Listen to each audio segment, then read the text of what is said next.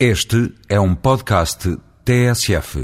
Alvin Toffler e a sua esposa Ari Toffler, conhecidos analistas e futuristas, autores, entre outros, das famosas obras do Choque do Futuro e a Terceira Vaga, estiveram em Portugal a convite ordem dos biólogos no âmbito da iniciativa intitulada Bioeconomia à Quarta Vaga. Muitas das previsões que o casal Toffler efetuou nos anos 60 e 80 vieram a tornar-se realidade, tendo a título de exemplo previsto o teletrabalho quando ainda mal se falava de computadores. As suas obras influenciaram milhões de pessoas em todo o mundo, líderes políticos e tiveram, por exemplo, um papel-chave no novo modelo de desenvolvimento da China pós-Mao. Não se trata de futurologia, é um trabalho aturado de leitura e visita aos centros de investigação e inovação, ao que de mais inovador e fraturante se faz em matéria de desenvolvimento científico e tecnológico, partindo daí para a análise dos impactos sociais, culturais e económicos. Da sua conferência, permite-me destacar a ideia central em torno desta iniciativa. Há ou não há uma quarta vaga e o que a distingue? A genómica e a farmacogenómica, no contexto dos avanços da biotecnologia, parecem liderar o processo. Com efeito, ainda em breve será possível sequenciar o genoma humano por menos de mil euros. Com base nessa sequenciação, a terapêutica a ser aplicada em caso de uma doença será personalizada, o comprimido exato com a dose certa ou a radiação exata com o tempo certo, em função das características genéticas do paciente. Terminou o tempo da tentativa e erro, em que se experimentam 10 ou 15 possibilidades até se acertar com a terapêutica correta. Esta revolução tem impactos económicos astronómicos e será mobilizadora daquilo que já chamam bioeconomia.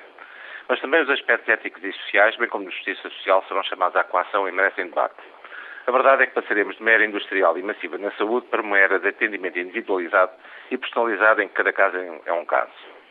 Devem estas temáticas ser encaradas como ficção? Ao contrário, isto já está a acontecer e carece de amplo debate e informação pública se queremos uma sociedade democraticamente evoluída. Outra dimensão que Toffler abordou prende-se com o ensino, também com particular atualidade em Portugal. O casal defende uma profunda mudança no ensino, em particular no ensino superior, que se encontra ainda formatado para a era industrial. Aquilo que eu chamo o ensino dos quatro M's, maciço, monocórdico, monolítico e metrónico, como uma fábrica do princípio do século. A comparação é de Toffler. Como o próprio me transmitiu, e após várias trocas de impressões, o próprio Bill Gates veio há poucos dias a público pugnar por uma profunda mudança do sistema sob pena de não servir as necessidades objetivas desta nova quarta vaga.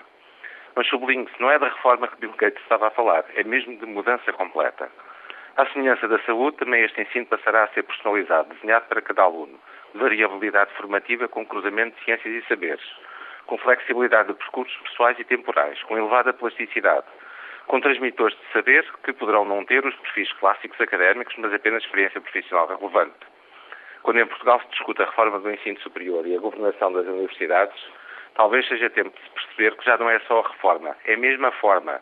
Quando, por exemplo, um estudante de Biologia ou de qualquer outra licenciatura quer ter formação curricular em Engenharia ou Gestão, sabem os ouvintes que o podem fazer em Madrid, mas que não o pode fazer na faculdade em frente do outro lado da rua?